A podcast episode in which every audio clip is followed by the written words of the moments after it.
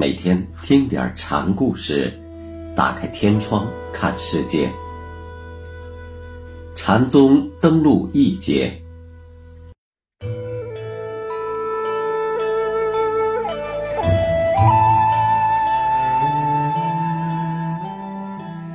今天讲南泉普愿禅师的第八个小故事，题目是。瓶中鹅。南泉普愿禅师有位俗家弟子，是宣城的官员陆艮大夫。普愿到池州的南泉山开法，就是应这位地方官之请而去的。陆大夫这么多年，一直抽匣随南泉参禅。有一次，陆艮辞师回宣城，临行时，师傅问：“大夫去宣城，怎样治民呢？”陆更回答：“以在师处所得的智慧治民。”真这样的话，那里的老百姓就遭殃了。出世有出世法，入世。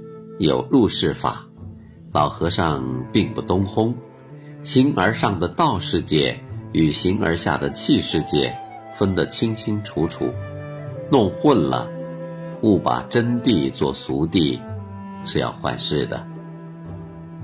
陆艮曾问南泉：古人曾在瓶中养了一鹅，鹅一天天的大了，现在。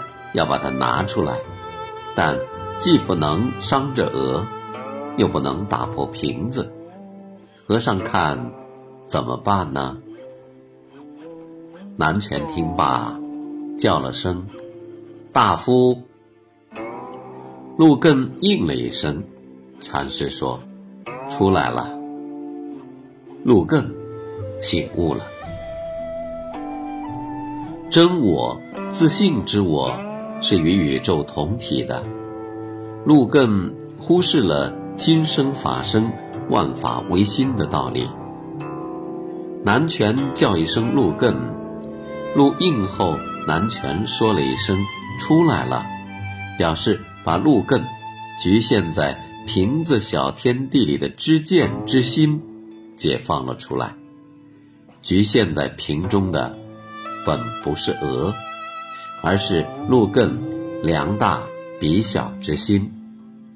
陆大夫有一次作为地方镇长，邀和尚下山入城。禅师下山时，大夫亲迎至城门。陆大夫指着城门对禅师说：“老百姓称这门叫雍门，不知师傅叫他什么？我要说出来。”就要坏你的风化了。把一地居民包围起来的城墙之门，在这位大禅师嘴里，自然没有好听的言语。陆艮当然清楚师傅此话的意思，忽然发问：“突然贼来了怎么办呢？”南泉一听说，老师罪过。当初陆下山时，禅师嘱告他以真谛出世法指明的不妥。